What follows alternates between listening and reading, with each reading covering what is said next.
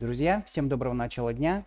Вы на подкасте «Школа инвестирования Алор». Сегодня 13 октября, я Олег Степанов, и мы продолжаем наши ежедневные утренние обзоры. Сегодня в фокусе дня. 15.30 выйдут важные данные по потреб инфляции в Америке. Сегодня продолжается и идет уже четвертый день заседания МВФ.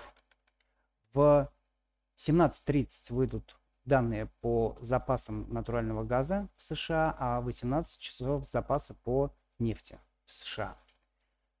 Также сегодня Путин и Эрдоган проведут встречу в Астане. Возможно, будут какие-то заявления.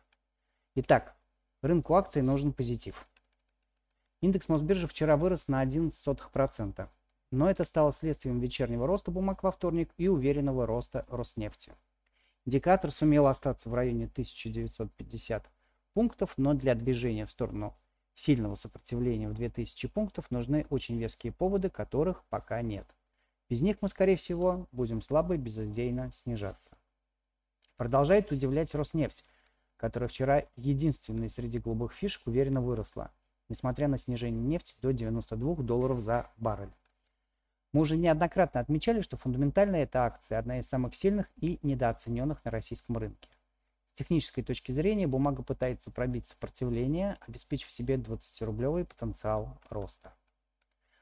ФАС опустил котировки МТС на 2,8%, заявив о злоупотреблении монопольным положением на рынке связи и обязала компанию снизить тарифы. Естественно, снижение тарифов приведет к сокращению выручки. С другой стороны, пока антимонопольное ведомство не рассматривает возможность наложения на оператора оборотных штрафов. Так что компании грозит штраф до 1 миллиона рублей. Внешний фон сегодня нейтральный, американский фьючерс слабо снижается, бренд стабильный, стоит около 92 долларов. В то же время российский сорт Urals растет более чем на 1,5%. И это должно оказать поддержку акциям нефтянки. Пара доллар-рубль вчера достигла сопротивления в 65 рублей, от которого наметился разворот вниз. Техника также говорит в пользу укрепления рубля. Вчера на, на дневном графике доллар-рубль образовалась разворотная фигура крест.